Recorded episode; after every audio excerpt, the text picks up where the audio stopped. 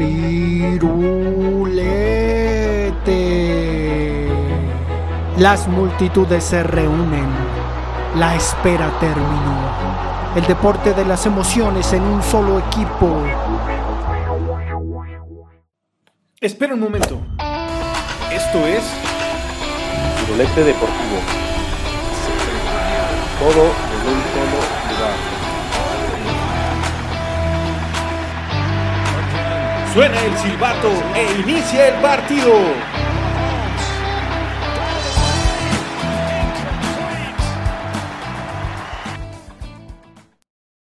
Bienvenidos a su podcast Firulete.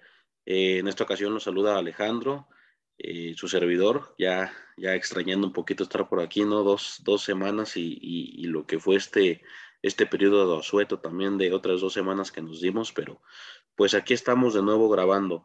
Eh, ¿Cómo estás, Alejandro? Pues muy bien, andabas en la banca de vacaciones, ¿no? sí, por ahí este, tuve una pequeña lesión y, y, me estaba recuperando, pero, pero pues ya aquí venimos con toda la actitud.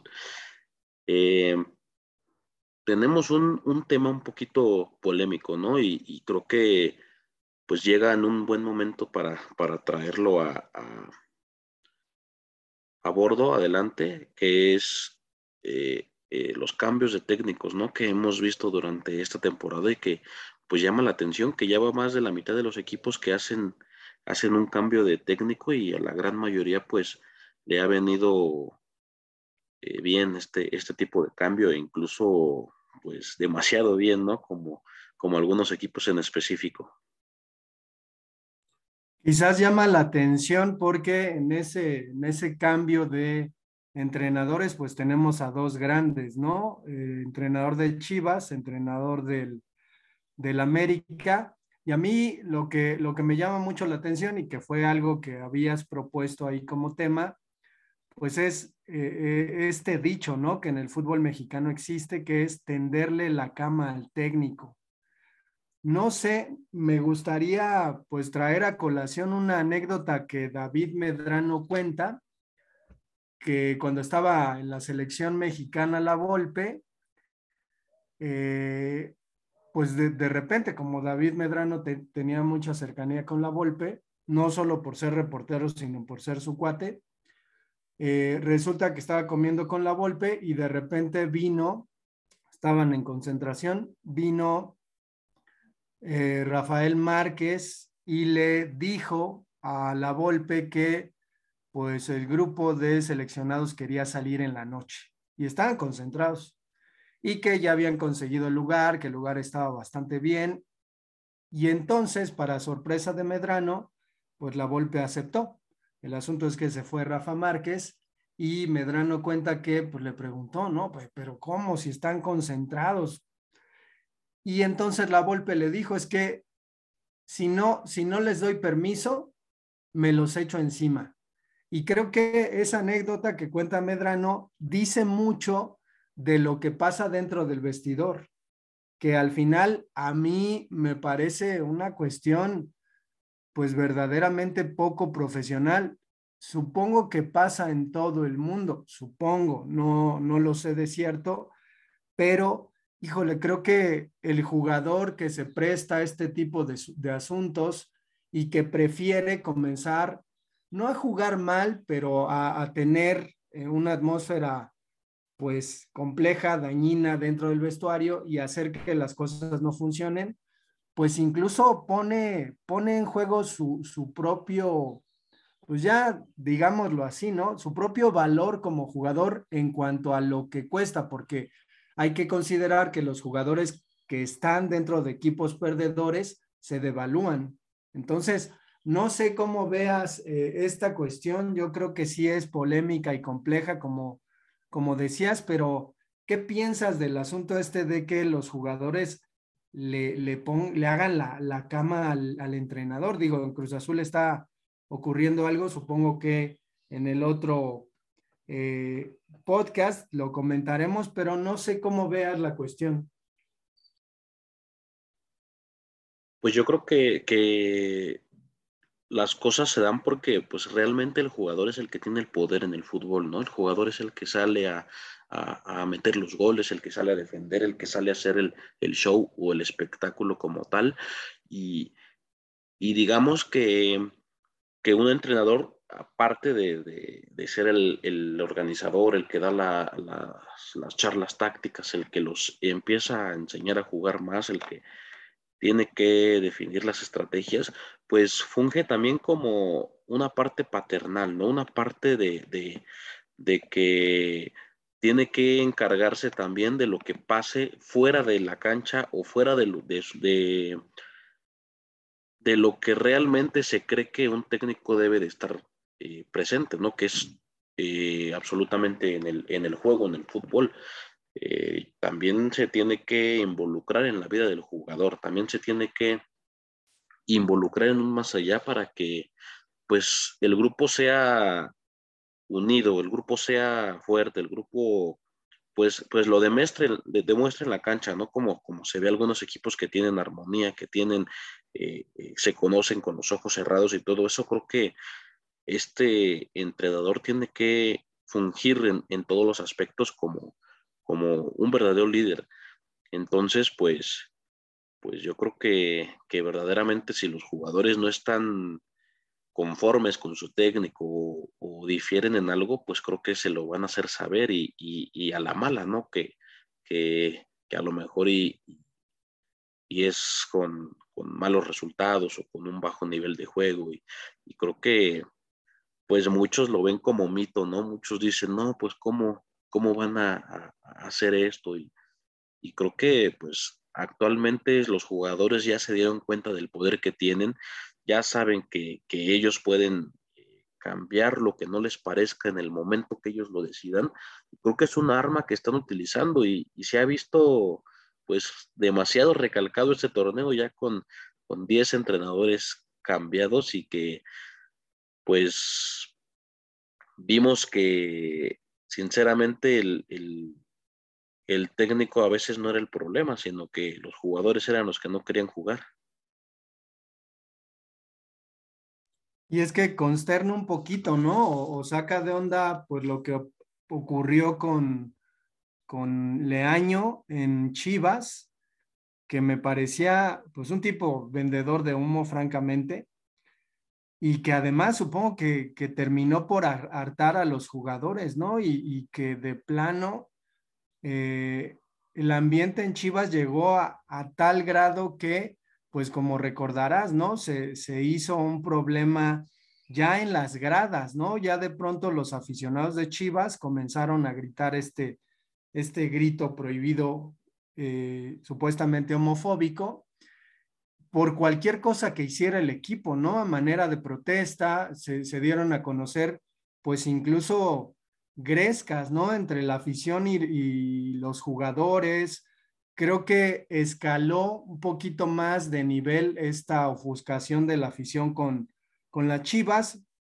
Se vale año y parece otro equipo. O sea, lo que me impresiona es eso, ¿no? Parece otro equipo y, uno piensa, pues son exactamente los mismos jugadores. Entonces, pues no sé, este entrenador cadena, ¿qué les habrá dicho como para que comiencen a, trabajar? Y lo dice creo que sin, sin tanta verbilocuencia como Leaño y enjundia como solía echarle, ¿no? Entonces, uno podría pensar, es que un equipo lo que necesita es motivación y, podríamos pensar que Leaño es un muy buen motivador y a lo mejor por las circunstancias en las que está el equipo, pues no necesita eso, ¿no? Necesita otra cosa, a lo mejor bajarle este como el asunto intelectual, ¿no? Y más bien ser, ser demasiado práctico como han venido siendo las, las Chivas. No sé, no sé qué pienses de, de este cambio de las Chivas. Ya hasta la afición regresó al estadio, ya les está yendo bien, están ganando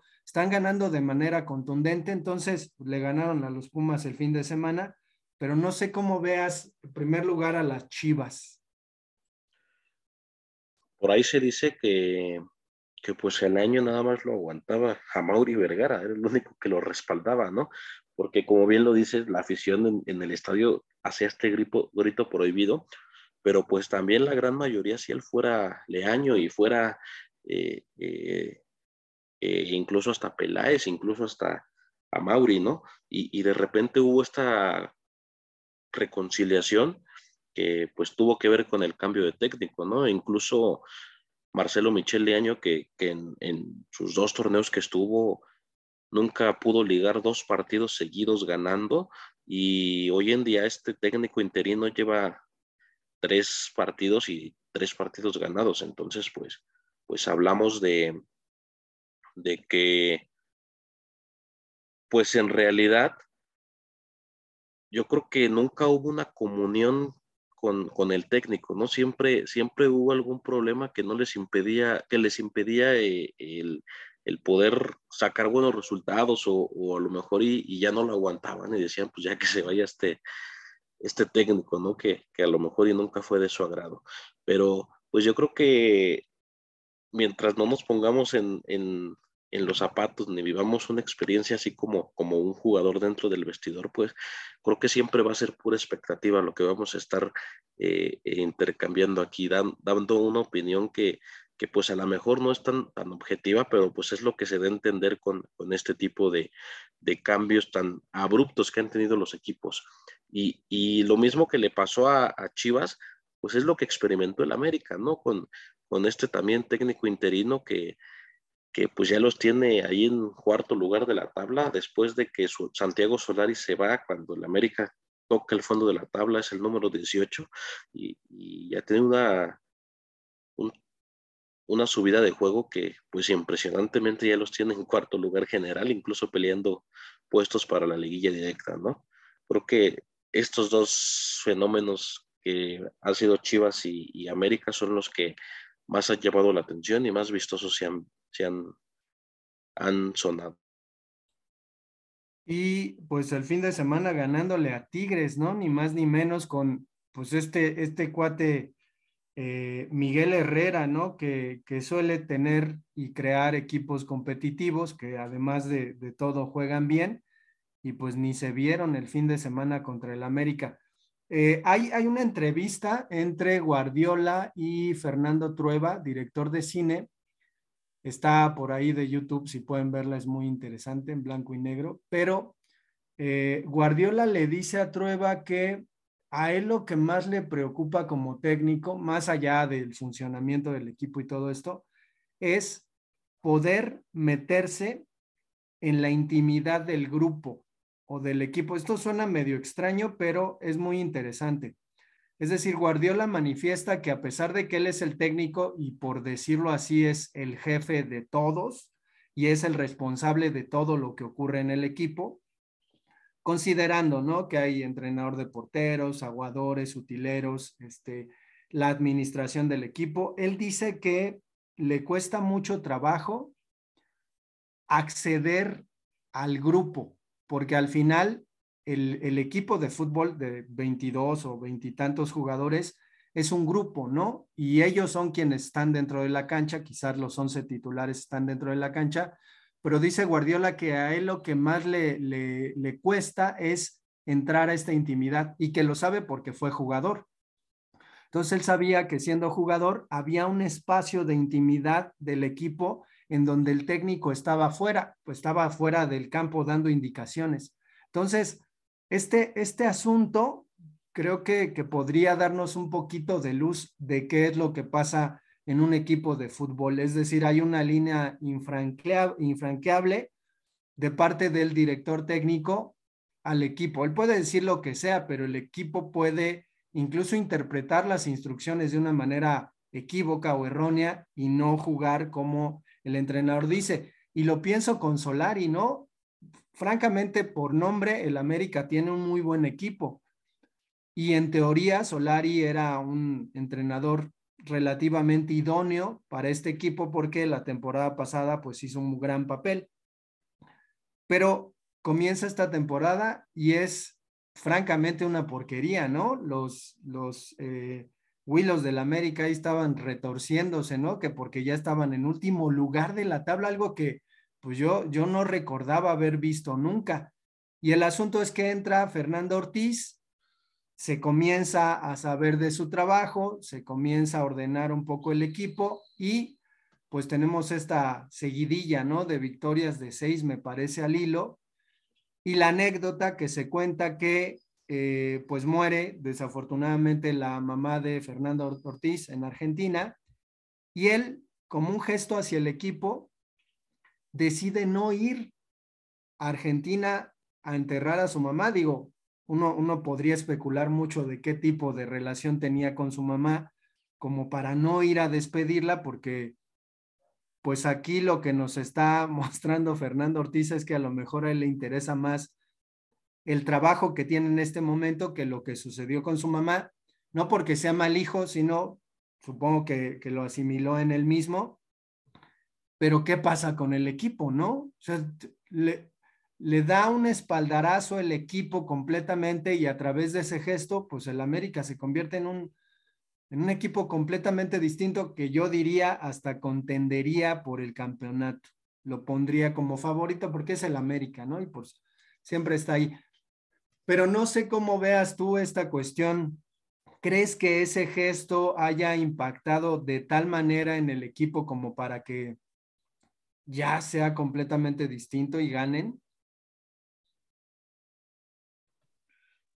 Pues sí fue como que eh, yo creo que un shock, ¿no? Que se tuvo en el momento que, que pues vieron quién sí estaba comprometido y, y, pues yo creo que igual y, fue un, un, acto también de, de, apoyo, ¿no? Hacia él, de que, de que pues estamos en, en momentos difíciles y, y, creo que pues tenemos que solidarizarnos, ¿no?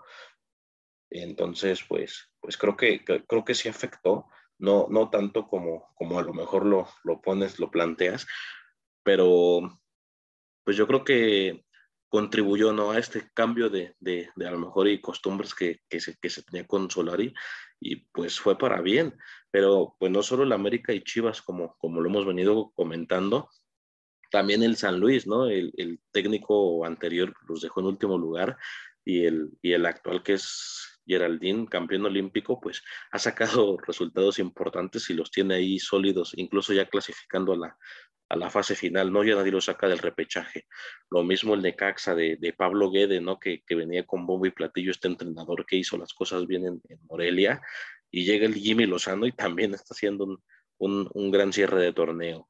Lo mismo vimos el, Monterrey del Vasco que no jugaba nada y, hoy Bucetich los tiene en un, en un muy buen lugar peleando puestos altos.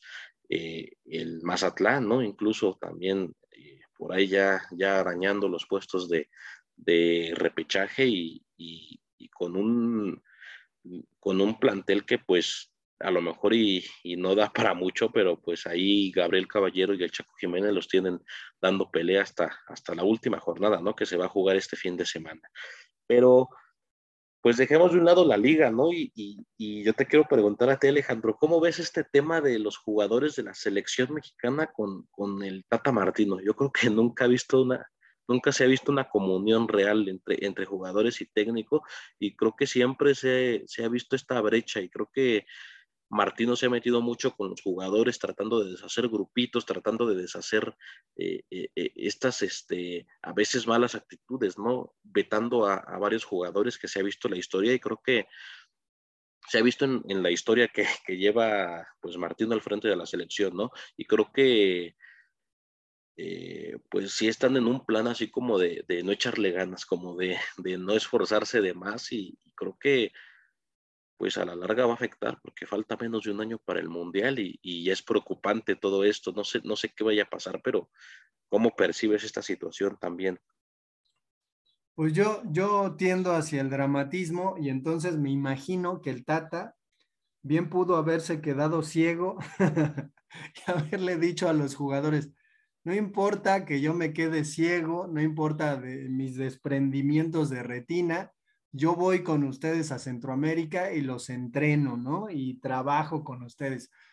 Quizás eso faltaría, ¿no? Del Tata, porque pues en este sentido podríamos pensar, ¿no? Que a lo mejor, digo, no nos consta, solamente estamos especulando, pero a lo mejor el jugador de la selección mexicana, aunque sienta que tiene asegurado su lugar porque pues han, han hecho distintos grupos, no le responde al Tata porque el Tata pues no está, ¿no? Es como un padre ausente que de repente está o no está o no va a las firmas de boleta, ¿no? Entonces, eh, o no está en la comida porque está mal o porque está enfermo. Entonces, quizás eh, la propia enfermedad del Tata ha eh, pues contribuido un poquito a esta relación, ¿no? Además, pues supondríamos que, que, el Tata suele ser entonces una especie de director técnico enérgico, un tanto necio, ¿no? Que no, que no cambia de opinión. Me, me refiero a la cuestión de, de, los castigos, particularmente del dichoso Chicharito, que tampoco creo que,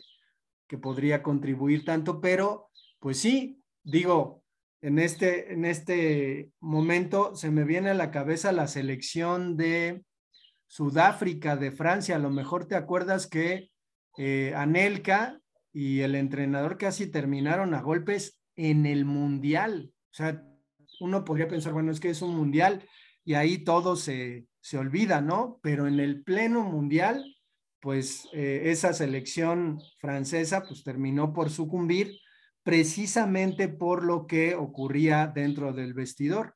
Entonces, pues creo que nos estamos dando un poquito de, de, cuenta y estamos dando luces que, pues aparentemente esto que los medios de comunicación nos han enseñado, porque a lo mejor antes ni siquiera lo teníamos en cuenta, sobre eh, la atmósfera en el vestidor, sobre, sobre el ánimo que hay en los vestidores, puede contribuir a que un equipo sea exitoso o no, aunque no creo que sea garantía para que un equipo termine ganando campeonatos, ¿no? hay, hay conocimiento de, de, equipos que se llevaban muy mal, ¿no? Muy, muy mal y dentro de la cancha, pues lo hacían bastante bien. No sé cómo veas esta idea acerca de que eh, probablemente el, el asunto de la armonía en el vestuario no garantice un campeonato. Pues no lo garantiza, pero yo creo que sí va, va, va, va muy de la mano y, creo que pues es un aspecto importante, ¿no? Porque si un grupo de trabajo, si eh, algún equipo no, no, se lleva bien, no hay una buena comunicación, pues al final de cuentas creo que pues los objetivos sí tienen, sí pueden tener un poquito de, de, de carencia, ¿no? De que, de que a lo mejor y, y, un grupo sí va a funcionar mejor si existe tal armonía y tal comunicación. Y, sí, sí, como lo hablas bien en, ese Mundial de Sudáfrica, pues creo que también le hace daño al fútbol, ¿no? Este tipo de relaciones, porque pues el técnico ya se dio cuenta que, que, que la relación no va del todo bien, pero lejos de hacerse un lado, pues espera que lo corran o que lo liquiden, ¿no? Porque pues al final de cuentas es, es un, un, negocio para ellos, ¿no? De que a lo mejor y si me corren, pues me van a pagar mucho más dinero de que si yo renuncio, de que si yo lo, me hago un lado por mi, por mi propio pie. Y incluso el partido pasado Cruz Azul San Luis, Juan Reynoso dijo, ¿no? Yo quiero tanto esta institución que no necesitan correrme. Si, si, si yo me doy cuenta que las cosas están mal, pues me voy a hacer un lado. Entonces, pues, pues creo que así como ya en el periodismo actual, en, en los medios actuales se está hablando de, de, de, estos temas de a lo mejor y que afectan la armonía de los vestidores, que afectan eh, eh, pues todo lo que acontece alrededor de un partido de fútbol, de, eh, incluso fuera, de, fuera del propio fútbol, pues creo que igual lo mismo se, se debería de hacer ya, ya con, con, los técnicos, ¿no? De que a lo mejor y, y uno hacerse un lado si, si se da cuenta que, que, pues está mal la relación, que ya no va a funcionar. Y por ahí, pues un par de casos que también eh, son la otra cara de la moneda, ¿no? El Tuca Ferretti, eh, pues casi al borde de las lágrimas diciendo que se siente muy mal por los resultados que los Bravos han obtenido, ¿no? Que son paupérrimos, paupérrimos y que pues nunca había tenido resultados como estos el Tuca y sin embargo sigue en su puesto, ¿no? Entonces, digo, quién sabe qué tipo de, de atmósfera tenga en su vestuario. Sabemos que el Tuca pues es un tanto ríspido, ¿no? En el en el asunto del manejo con los jugadores y severo, pero pues quién sabe qué, qué esté ocurriendo, ¿no? Y la otra, pues Ambriz con Toluca, que pues está a punto de pagar la, la dichosa multa el Toluca si le va mal este, este último juego y se combinan algunos resultados, Toluca va a pagar la dichosa multa. Y lo mismo se, dijo, ¿no? Que había ahí algunos problemas de vestuario, sin embargo, pues la directiva decide mantener a Ambriz y no sé qué vaya a pasar con él, ¿no? No sé si termine renunciando o pida jugadores y qué va a hacer, pero pues es, es todo un tema, es todo un tema este de, de la dirección técnica eh, y de la atmósfera, ¿no? Con los, con los jugadores. Yo creo que, que al final, ah, eh, que hayas planteado esta situación de qué va a pasar con la selección, pues es una, es una incógnita completamente, ¿no? Eh, me, me llamó mucho la atención, no sé si viste este chavillo que juega en el Arsenal, Flores, ¿no? Que los medios han estado pues candidateando para la selección mayor y al parecer el Tata pues hizo caso y que pues existe ahí, ¿no? Este, el coqueteo con la selección canadiense que supuestamente ya dijo, pues si Marcelo Flores viene a la selección de Canadá, tiene asegurado el mundial. Pero lo que me llamó la atención fue que ayer este pues chavo que ha tenido unos minutos en la selección grande y ha hecho algunas cosas en divisiones inferiores, en una entrevista dijo, si no me llaman al Mundial el Tata, yo voy a elegir a la selección canadiense. Yo, yo creo que este cuate se está echando la soga al cuello, ¿no? O tiene mucha confianza en su capacidad futbolística o en su talento. Pero tú qué harías como técnico si escuchas a un chamaco caguengue decir eso? O sea, ¿qué, qué pensarías? ¿Qué, ¿Qué harías tú? pues también vi, vi esa, esa declaración, ese, ese artículo, pues yo creo que es más, este, como que notas que están vendiendo la, los periódicos o, las redes sociales, ¿no? De, de, querer hacer este tipo de polémica, porque pues no, no, lo entendería, ¿no? Porque pues la verdad es un, es un jugador que juega en, en la sub-20, ¿no? De un equipo de, de, Inglaterra, eh, que, o sea, llama la atención, ¿no? Porque es pues una promesa, una, una grande figura, una promesa de hacer figura, pero pues yo no, no, le veo como que la lógica que esté dando estas declaraciones, porque pues todavía no es un jugador como que bien consolidado. Eh, eh, se le están dando las oportunidades, se le está convocando, se le está eh, respetando, ¿no? Un lugar se le está pues diciendo de alguna u otra forma que es tomada en cuenta que para un futuro pues cercano va, va a ser pieza importante y, creo que hay que sobrellevar las cosas de una manera más tranquila, ¿no? Yo creo que, que si es cierto que él lo dijo, pues eh, en primera instancia, pues hay que hablar con él, hay que ponerlo en su lugar, porque también no, no, no se va a poder este, convocar al mundial a un jugador que no esté listo, que no esté preparado. Recordemos que pues a un mundial van los mejores jugadores y, y pues hasta ahí, si, si el jugador no entiende, si el jugador eh, eh, sigue en su plano o, de plano pues ya, ya está por las nubes, pues creo que lo mejor es pues prescindir de él y, a ver que desearle todos los éxitos con Canadá. Pero pues ahí está, yo no creo que, haya dicho, yo creo que se malinterpretaron las cosas, pero pues esperemos que, que Marcelo Flores como el buen jugador que es, pues al final de cuentas eh, piense las cosas más frías y, pues llegue al Mundial, pero pues no a Qatar, sino que pensar a futuro al, de 2026.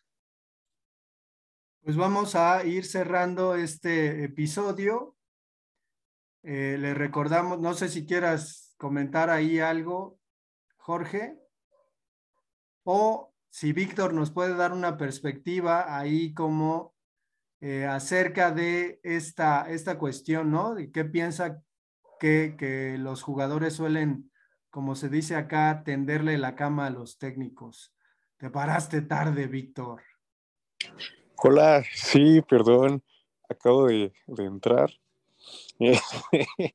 y pues sobre la, la idea de que están comentando de que los jugadores le tienden la cama al técnico, sí ahí sucede. Yo, yo siempre he pensado que jugadores pues tienen la técnica, tienen pues los conocimientos para poder jugar. Digo, eso se dedica, ¿no? 24 por 7. Y cuando no les cae, es más fácil correr a un técnico que correrlos a ellos. Así que pues es muy fácil ponerse de acuerdo y quitarlo. Pues sí, coincidimos. Creo que, al final, pues el, jugador tiene, tiene poder, ¿no? Que, se manifiesta. No sé si recuerden, por ejemplo, eh, cuando Bielsa llegó, me parece que al Marsella, se hizo todo un problema porque empezó a, a correr a un montón de jugadores.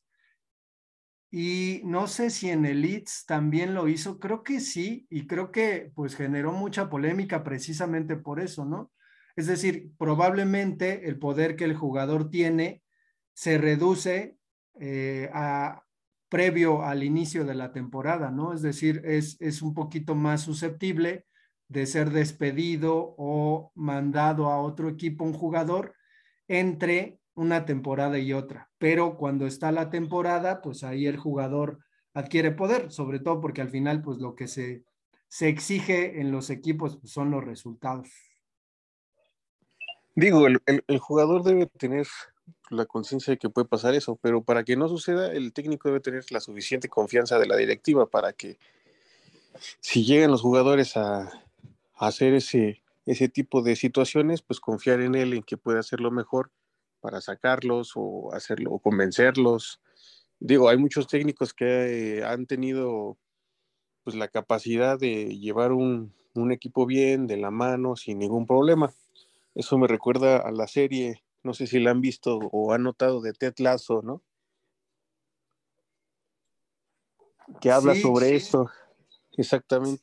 Sí, es, es ejemplar esa serie en este sentido porque pues a pesar de que el tipo no sabe nada de fútbol, soccer, eh, termina teniendo armonía en el vestuario y consiguiendo pues ciertas cuestiones, ¿no? Ahí sí tienes toda la razón con el ejemplo. Bueno, pues vamos a dejar el episodio hasta acá. Tenemos redes sociales, mm, firulete de color azul arroba gmail.com y nos escuchamos para el siguiente episodio.